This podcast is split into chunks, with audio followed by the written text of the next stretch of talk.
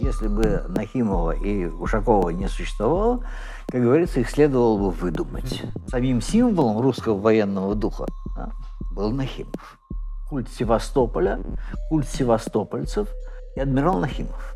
Он был из тех, кого принято называть отцом-командиром. Крестил детей, раздавал подарки. Он был таким матросским отцом, матросским батькой, как его называли. У него под началом, под его командой непосредственно, не было никого.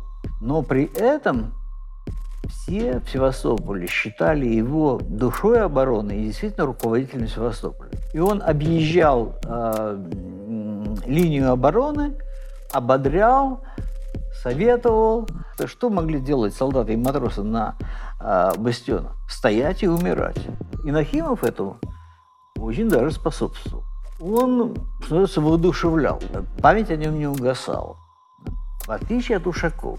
Он держал несколько побед над, над турецким флотом. Его эскадра взяла штурмом э, крепость на острове Корфу. В текстах об Ушакове все время говорится, что он во время э, своих сражений не потерял ни одного корабля. Это чистая правда, действительно. И при этом умалчивается такая вещь, что ни одного неприятельского корабля и не было и потоплено. Ушаков – это такой герой советского времени. То есть это вот советский военно-морской герой. Ушаков был создан Сталином. Это требует специального исследования, но вопросов там очень много.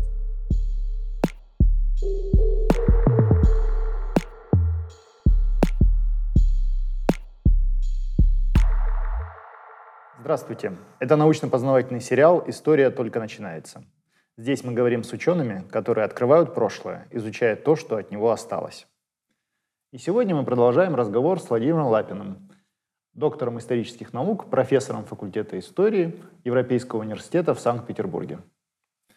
Владимир Викентьевич, ваша новая книжка называется «Два адмирала». И там вы рассказываете о Нахимове и Ушакове. Что их объединяет? Что между ними общего? Ну, прежде всего, что это два великих российских адмирала, а, без которых история российского военно-морского флота просто непредставима. Значит, ну, понятно, что Россия занимает позицию великой державы, в том числе великой морской державы, а у великой морской державы обязательно должны быть великие адмиралы.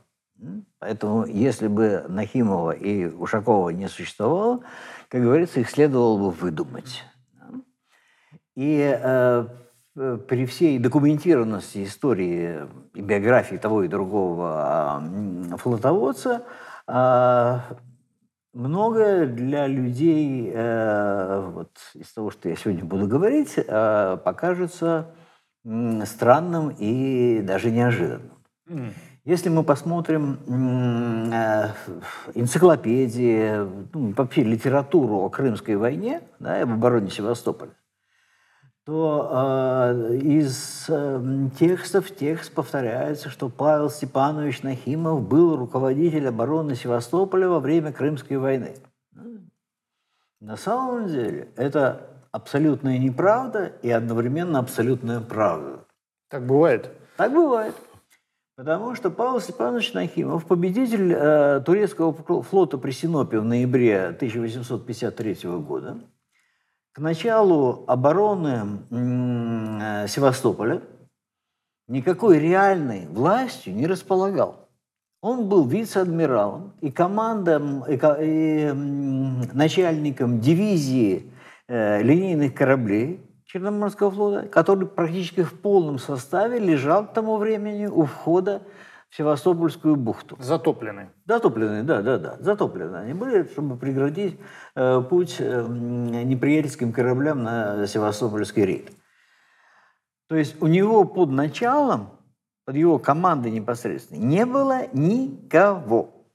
Он никаких распоряжений э, касательно вот, там, передвижения войск, то есть непосредственно командования боевыми действиями на э, рубежах Севастополя, он никаких приказов отдавать не мог.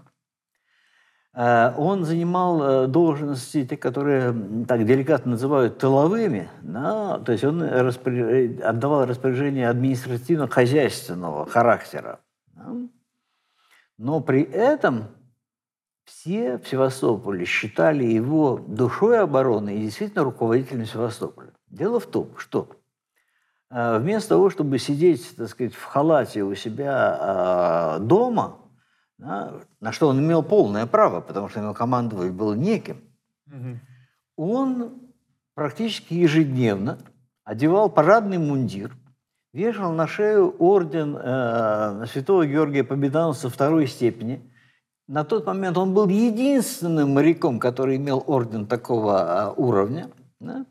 И он объезжал э, линию обороны, ободрял, советовал, э, и все э, солдаты и матросы, которые находились на передовой, все видели его, а не те командующие, которые реально были командующими. Да? И все считали, что именно он является первым лицом. Именно Нахимов руководит Именно обороной. Нахимов руководит. Знаете, ни у кого не было в этом сомнений. Да? Это первое. Второе. А, он, называется, воодушевлял. А вот воодушевление а, в условиях, вот, которые были, имело колоссальное значение. Потому что что могли делать солдаты и матросы на а, бастионах? Стоять и умирать. А для того, чтобы стоять и умирать, требуется особая сила духа. И Нахимов этому очень даже способствовал. А, далее, эм, на э, сказать, формирование вот такого образа его как главного лица в обороне сказалась последовательность смертей. Мы знаем, это магическое значение слова э, цифры 3. Да? Погиб адмирал Корнилов, Севастополь устоял. Погиб адмирал Истомин, Севастополь устоял. Погиб адмирал Нахимов, Севастополь пал. И поэтому вот эта связь а, гибели Нахимова с а, окончанием обороны Севастополя, она у всех прочно в головах засела, и все понимали, что вот все представляли так, что вот Нахимов погиб, поэтому Севастополь сдан да, как говорится, э, после э, равное в результате. Кроме того, Севастопольская оборона была представлена как победа российского духа или русского духа. В военном отношении это было поражение. Город сдан, флот затоплен, э, ну и война проиграна. Проиграли технически превосходящему, но морально ущербному Западу, на чем? На, русском военном духе. А вот с, самим символом русского военного духа, русского морского духа, да, был Нахимов. Поэтому были забыты э, все реально командующие, все, все генералы, которые э, имели действительно распорядительные функции – Анахимов остался в памяти. Потом на формирование вот такого образа а, а, очень сильно сказались даже, казалось бы, а, такие детали. Ну, вот, например, Корнилов погиб от э, взрыва бомбы. Да? Истомину оторвало голову ядром. А Нахимов был убит штуцерной пулей. А вот пуля э, штуцерная, это было то самое дьявольское, волшебный, дьявольский волшебный меч, с помощью которого а, Запад сумел погубить русского богатыря. Тот самый технологический перевес. Тот да? самый технологический перевес. И э, дальше Нахимов был человек такого демократического склада, как бы я сказал. Да? Он действительно э, не брезговал общаться с э, нижними чинами. Он был из тех, кого принято называть отцом-командиром.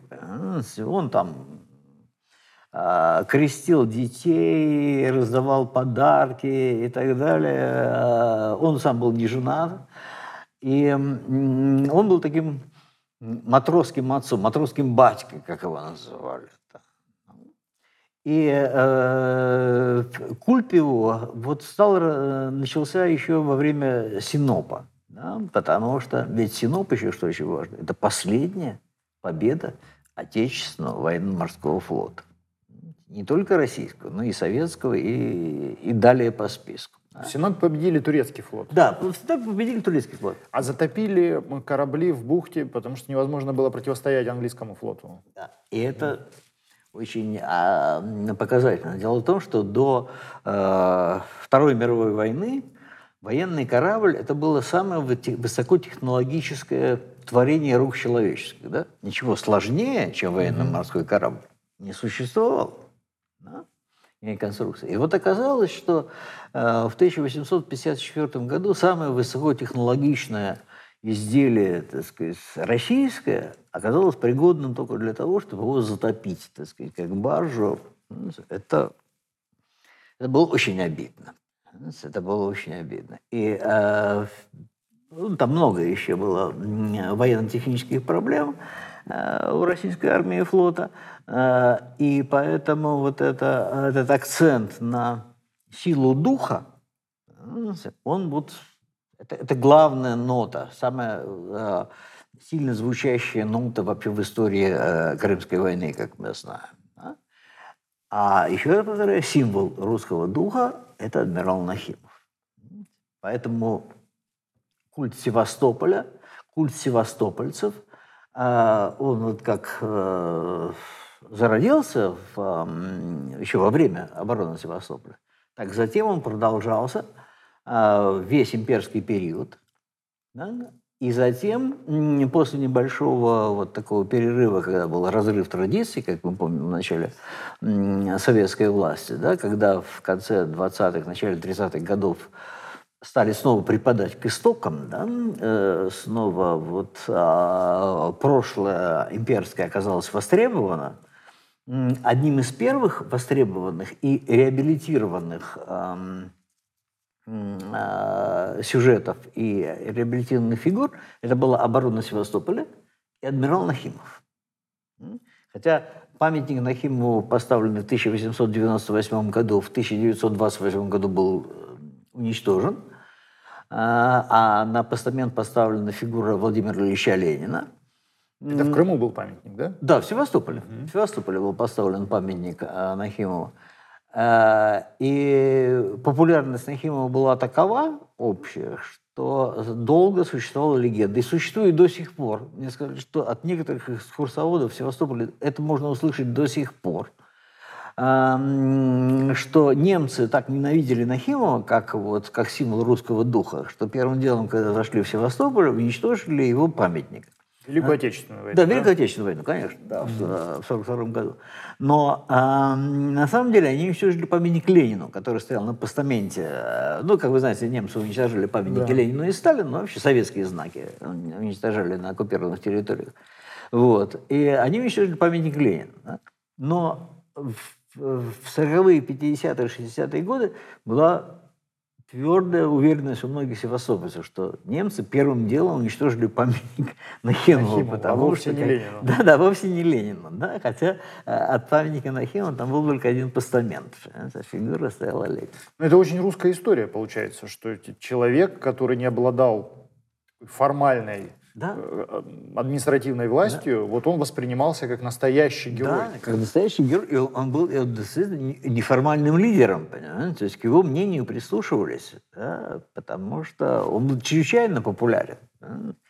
И э, вот у людей было полное представление, что именно вот этот человек в висмундире, понимаете, который вот а, там одобряет и порицает, что называется, наводит порядок, что это вот, ну, вот он настоящий командующий, понимаете, не какой-нибудь там генерал Остен Сакен, понимаете, ну да. про которого мало кто и знал с гарнизона Севастополя, по крайней мере, из рядовых солдат и офицеров. А какие параллели можно найти вот в образе, формирования образа Нахимова и формирование образа памяти о Федоре Федоровиче Ушакове? Ой, вы знаете, это сложно, потому что это совсем разные фигуры. Совсем разные фигуры. Э, Нахимов... Э, в вашей книжке они под одной обложкой, поэтому да, я да, и спрашиваю. Да, да. Э, Нахимов, вот его культ не угасал фактически с, с момента его Великой Победы при Синопе, да, и последней победы русского флота. Это очень важно. И, и вот ну, до настоящего времени. Да, то есть в России существует, культ Нахимова существует до сих пор. Потом важно, что память о Нахимове раз за разом актуализировалась в военной истории России. Первый раз это произошло в русско-японской войне во время Порт-Артура. Была просто ситуация калька.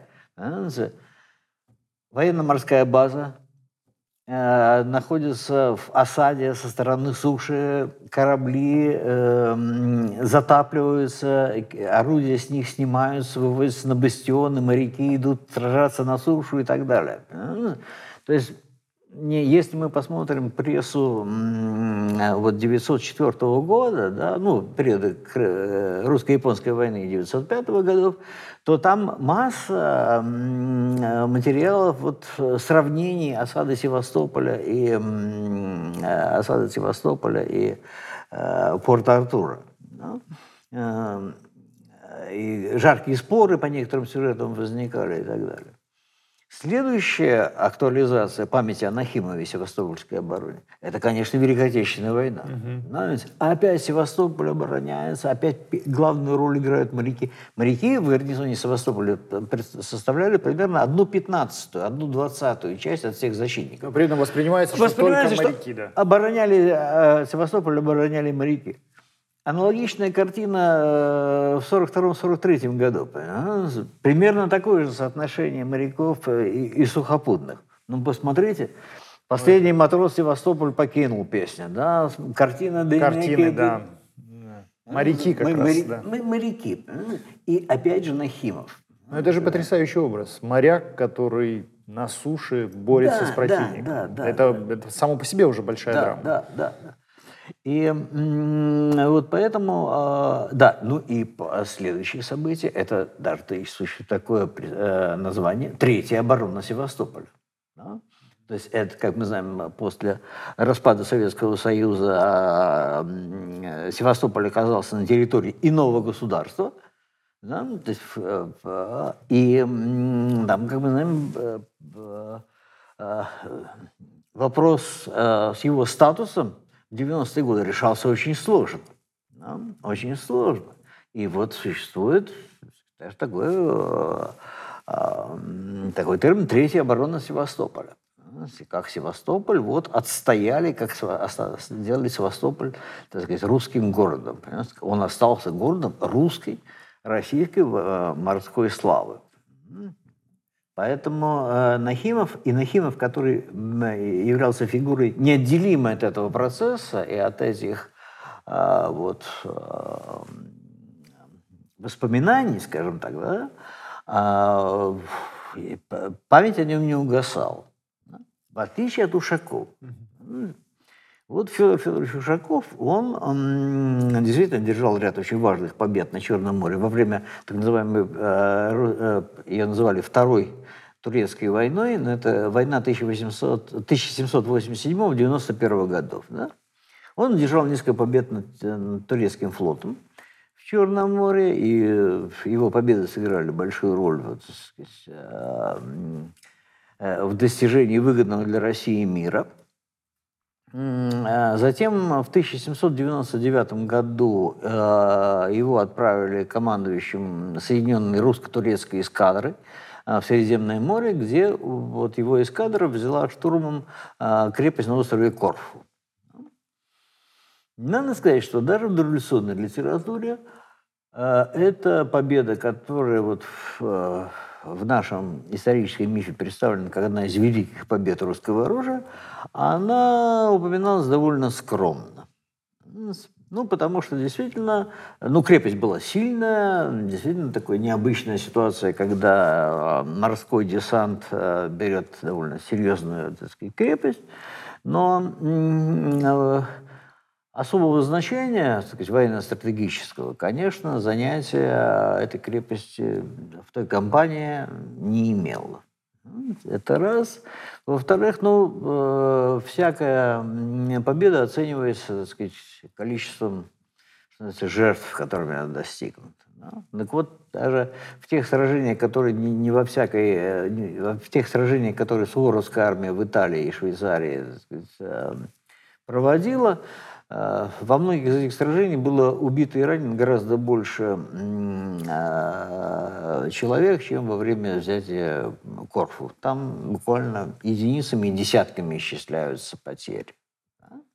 Ну, как и в ходе других сражений, кажется, под, да. под командованием Ушакова потери да, были минимальные. Да, да, там такая история, которая требует специального исследования. Ну, мы же все знаем, что выражение, что на войне первой жертвой является правда. Да? И э, рапорты э, э, о сказать, победах и поражениях, э, их следует читать так сказать, с помощью особых приемов. И э, вот в, в текстах об Ушакове все время говорится, что он во время э, своих сражений не потерял ни одного корабля. Это чистая правда. Действительно. Потери э, кораблей в сражении, которыми руководил Ушаков, не было. Но м, при этом умалчивается такая вещь, что ни одного неприятельского корабля и не было и потоплено. То есть ни один турецкий корабль не ушел ну, как под бы воду? Они, нет, они, там э, якобы они тонули потом уже после боя от полученных повреждений. Но так, чтобы вот вражеский корабль ушел под воду, так сказать, во время сражения, это существующих документах, по крайней мере, в доступных документах, так, на это указаний нет. Потом... Эм... Учитывая, что это довольно часто корабли тонули в ходе сражения, в Трафальгарском да, сражении. Да, это... да, да. Ну, деревянные корабли, они сказать, имели ряд свойств, которые не позволяли тонуть, как топор. Понимаете? Но, в, тем не менее, это такая странность, которая требует специального объяснения. Затем э, количество потерь. Вот э, в морских сражениях конца 18 начала 19 века, ну вот там э, один порядок потерь убитых и раненых на кораблях, которые участвовали в сражениях. Количество убитых и раненых на кораблях Ушакова, так сказать, на порядок меньше. То есть я как бы специально, это требует специального исследования – но вопросов там очень много. И что э, интересно, после своей отставки, а он в Ушаков в начале 19 века, э, в 809 году вышел в отставку, э, о нем он стал, так сказать, стремительно забываться. Да, и Но этом призывали, кажется, командовать ополчением в 1912 да, году, да, но как-то да, сослался на то, что уже старый, да, не могу. Да, да, да, да, да, он, э, он э, хотел еще пожертвовать э, Челенг, это вот такое золотое перо, осыпанное алмазами, которым его наградил турецкий султан.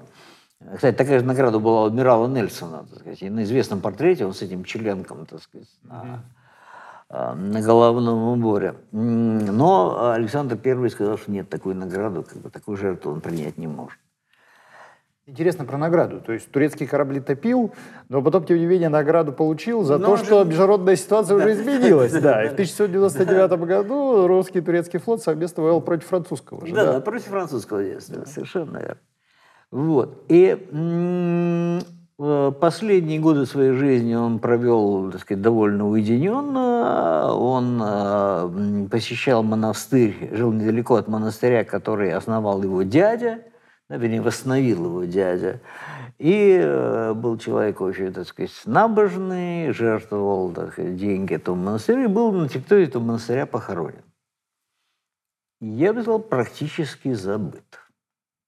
Это практически забыт. В императорской России. Да, в императорской России. Да, да. Ну, вспоминали, ну, там, я бы сказал, гораздо большее количество э, флотоводцев поминалось гораздо ярче и чаще, чем Ушаков. Да? Э, когда в 80-е годы 19 века хотели реконструировать э, вот, господи, садик перед Александринским театром, да, и дополнить его статуями и бюстами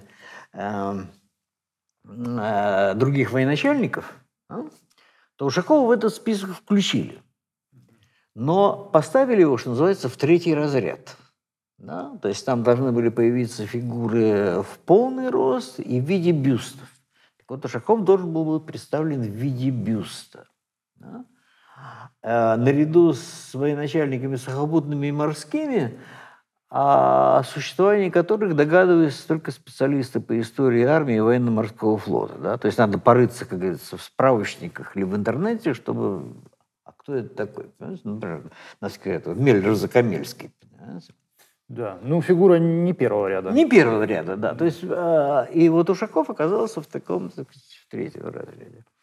О нем вспомнили в самом конце XIX века, э, когда выбирали название для броненосца береговой обороны. Ну, вы знаете, в названии кораблей э, военно-исторический миф каждой страны представлен вот да довольно наглядно, да, и можно даже э, определить приоритеты, э, ну и так далее, да, так сказать, такой исторический контекст этого названия и так далее. Так вот, тогда императору Александру Третьему, который, как вы знаете, любил отчаянно все русское, было представлено название русских людей – Апраксин и Ушаков. И э, иностранцев а, извините, сейчас не помню, Лефорт, ну, короче, совершенно иноязычно звучащими именами. Ну, да. не надо быть, да, не надо долго гадать, кому отдал предпочтение э, э, предпочтение Александр III. Да? И в составе русского флота появился броненосец береговой обороны адмирал Ушаков. Да? Сразу забегу вперед в русско-японскую войну. Э, в отличие от своих собратьев, э, еще двух броненосцев береговой обороны Синявин и Апраксин, он не сдался во время Цусимского сражения. Да? А действительно героически сражался с японскими кораблями. Это в ходе русско-японской войны да, 1904 да, да, да, это после Цусимского, на второй день Цусимского сражения. Да? И вот, что называется, погиб с Андреевским флагом на мачте и так далее. И это, понятно, немножко оживило память об Ушакове, потому что была память о корабле адмирала Ушаков, ну, естественно, сразу вспомнили, в честь кого он, он был назван. Да? Далее, что важно, а в России установилась традиция называть корабли в честь побед эм, э, русского флота, ну и армии, ну и русского флота. И э, о победах Ушакова вспомнили только во время Первой мировой войны, когда нужно было набрать имена для огромного числа эсминцев, которые тогда строились. Mm-hmm. Да? И вот там уж перебирали-перебирали названия, уже не, хватало просто героических названий. Для... И только тогда вспомнили о победах Ушакова. Появились вот эти корабли Калиакрия, Федониси. Так сказать. Mm-hmm. Это тоже очень показательно. У меня есть такая небольшая теория, Владимир Евгеньевич, а вы мне скажете, насколько она может быть корректной. Вот я проводил такой небольшой эксперимент, я у знакомых спрашивал. Сначала спрашивал, кого вы считаете самыми известными полководцами российскими? Ну, они тут же назвали, как вы говорили в прошлом выпуске, а, вот эту большую квадригу Суворов, Кутузов, Ушаков, Нахимов. И следующий вопрос был такой. А какие победы они одержали? Кутузовым все нормально. Тут люди вспоминают Бородино. Ну, спорный вопрос, кто победил, но тем не менее, Бородино. Ну, ну вот сразу. Нахимов тоже все совершенно понятно, что это оборона Севастополя. Синоп меньше вспоминали, но тем не менее, оборона Севастополя и все. Но самая большая сложность, по крайней мере у моих знакомых, она заключалась в том, чтобы назвать победы Суворова и Ушакова. Потому что мне кажется, что отгадка очень простая мы гораздо лучше помним полководцев, которые сражались непосредственно на территории России, которые отстаивали страну вот за свою родную землю. землю. Вот это мы хорошо помним. А если вот как Суворов, основные все-таки победы, как ни крути, они были одержаны в Европе. И что там за победы? Это, об этом знают уже гораздо меньше. То же самое с Ушаковым. То есть основные победы все-таки одержаны, не, не Москву он оборонял. Поэтому, соответственно, и не вспоминают. Совершенно. У меня именно об этом есть в книге целая э, глава, у меня там на маленькие главы, угу. которая так и называется «Почему два?». Угу. Почему не один? Вот во многих странах, а, ну, с большей или меньшей определенностью, главный военно-морской герой, он как бы один. Понимаете? Ну, там ну, Нельсон. Нельсон. Да, один. все. Мы вместе Нельсон. Э, в какой-нибудь Бразилии, понимаете, нет, просто не в какой-то, а просто в Бразилии, да, у них тоже есть свой победитель, к сожалению, сейчас не могу сказать, который победил э, в морской битве, вернее, в речной битве с поэтическим названием Ричуэлла. Это когда бразильский а. флот в Парагвайской войне разбил Парагвайский флот да. на реке Парана. Ага. Да? То есть у них тоже есть свой Нельсон. Да? То есть везде как-то один. Понимаете? А здесь И именно вот эта пара так и образовалась Суворов-Кутузов и Ушаков-Нахимов, потому что э, Нахимов – это город русской военно-морской славы, а Ушаков славу военную России нес, как бы, так сказать, вовне. За пределами. За пределами, совершенно верно. Потому что Кутузов-то а, князь Смоленский, понимаете, а Суворов Рымникский. Граф Рымникский, да. Италийский. Италийский, да, князь Италийский. Да, князь, князь Италийский. Понимаете? И с Нахимовым то то же самое. И Ушаковым, э, если давали им такие бы, так сказать, титулы, то он был, был э, Нахимов Севастопольский, а Ушаков какой? Калиакрийский, Фидонистский, как сказать, Корфусский или Корфусский какой-то. Ну, это совершенно. То есть вот э, у того и другого не было Э, знака, который позволял ему бы значит, защитником Отечества. Потому что река Адда, да, где Суворов воевал, и река Днепр, да, или, да. так сказать, река Москва, скажем так, да, ведь разные вещи. Реки, это разные вещи. Вот, поэтому у нас и сухопутных, и военно-морских два – потому что должен быть человек, который э, да, сказать, гремел русским орудием, э, оружием в Европе, а это для российского самосознания чрезвычайно важно, да? и человек, который вот отставил, сражался за землю русскую, на русской земле. Ну, разделение труда. Да, да, да, да своеобразно. Да.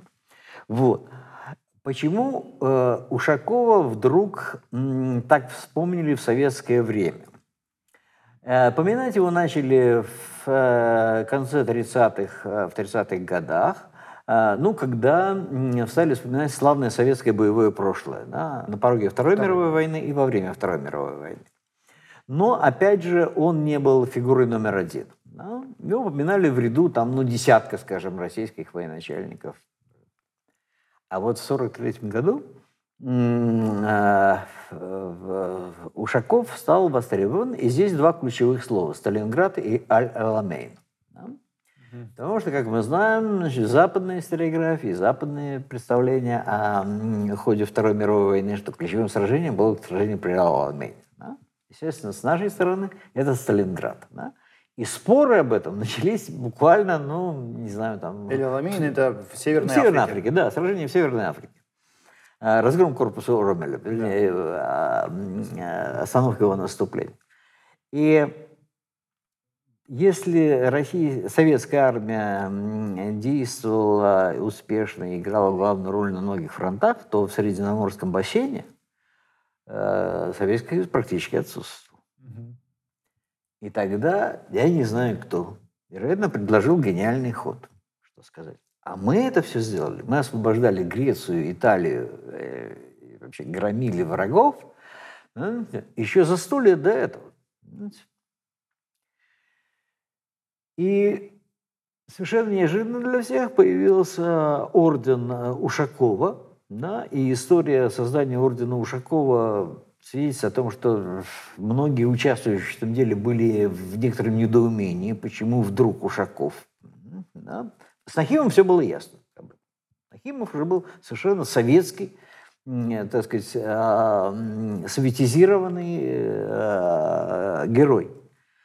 А Ушаков появляется совершенно неожиданно.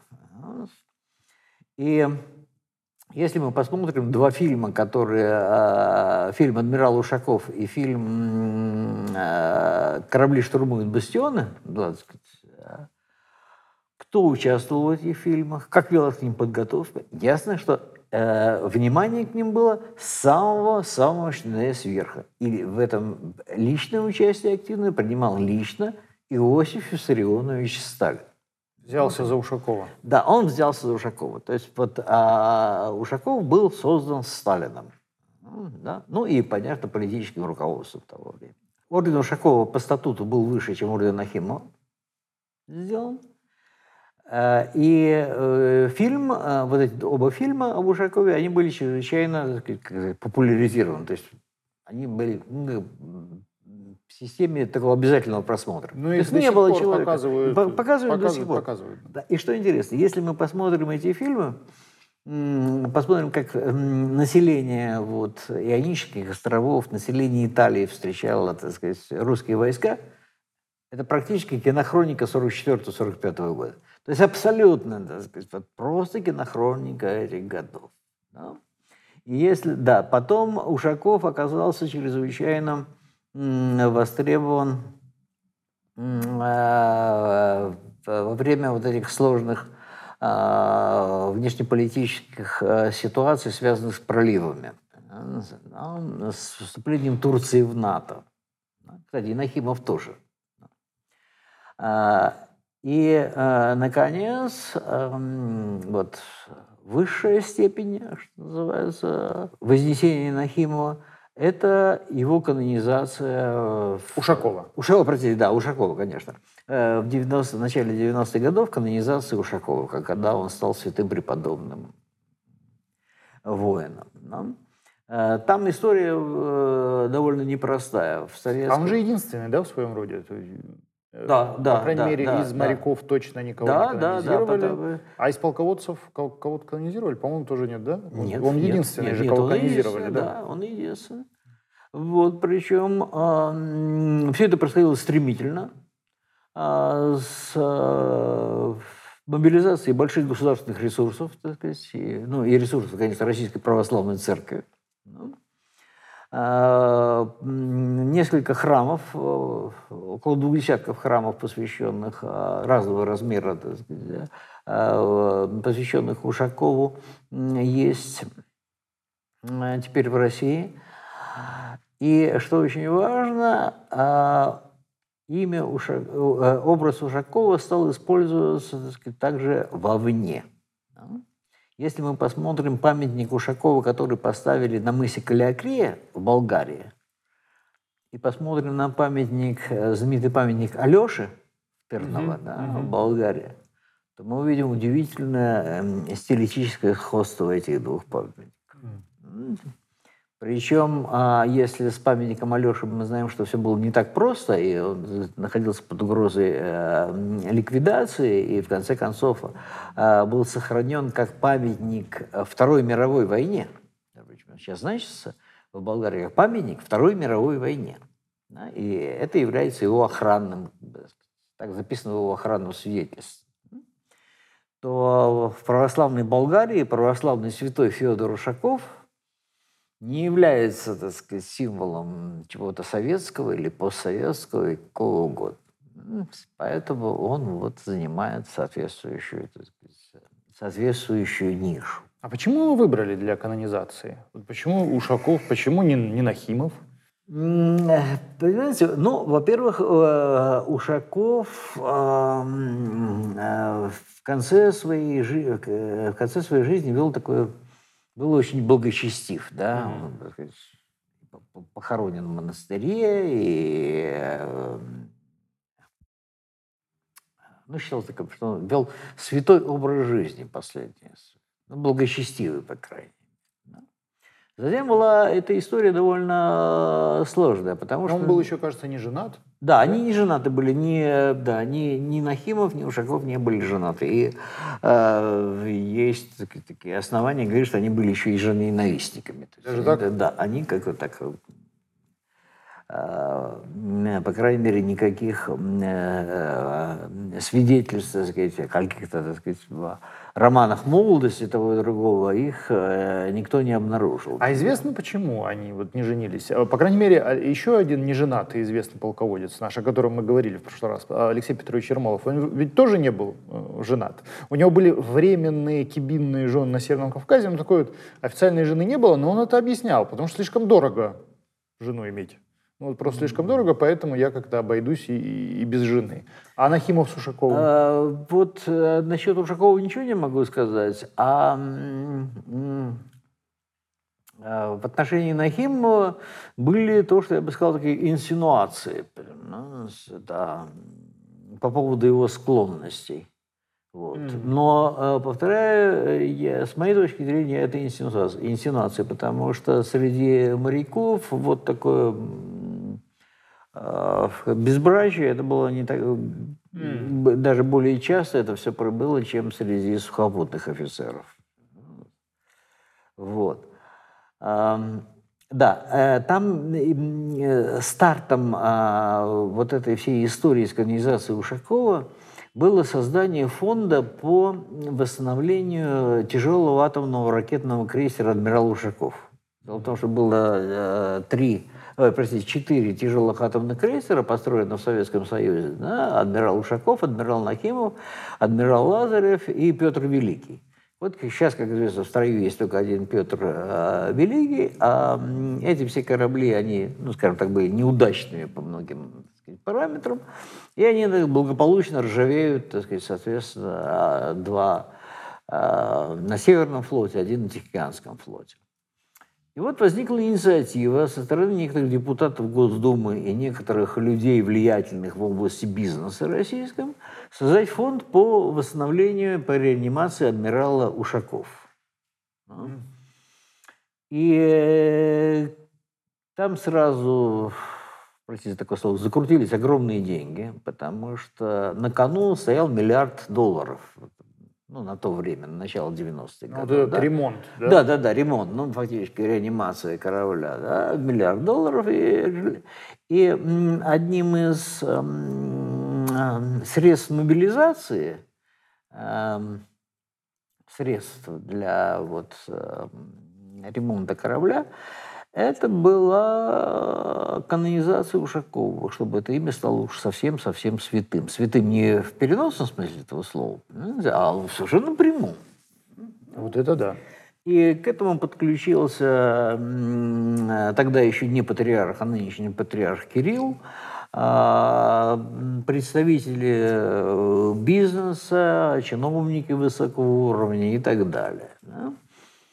И из этого проекта получилась только одна вещь. Значит, Ушаков стал э, э, святым, а э, тяжелый атомный ракетный крейсер так и не восстановили. Вот. А, а иконы э, Ушакова э, после его канонизации пользовались ажиотажным спросом.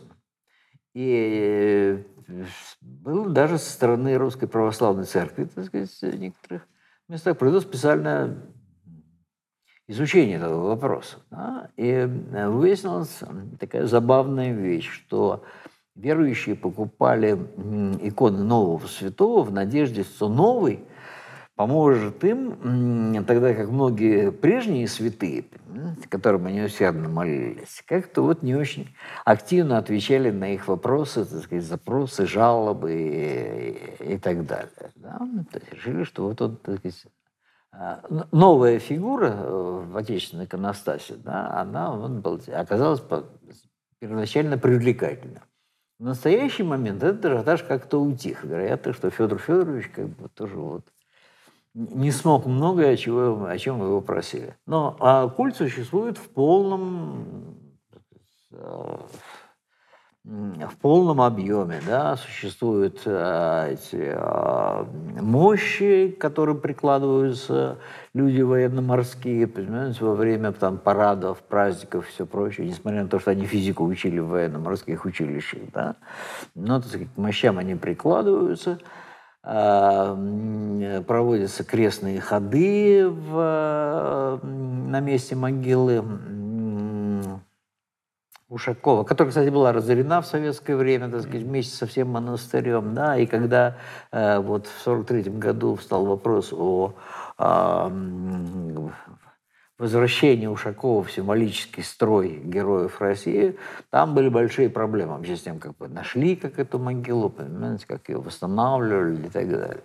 То есть вот а, Ушаков – это такой герой советского времени. То есть это вот советский военно-морской герой. В то время как нахимовская традиция его почитания, вот как зародилась в 1853 году, так она практически без а, таких каких-то спадов и вот продолжается по сей день. Спасибо большое, Владимир Евгеньевич. Предлагаю в следующий раз поговорить о Петербурге, о его запахах и звуках. Хорошо. Это мой любимый город. Отлично. Подписывайтесь на наш канал и помните, что история только начинается.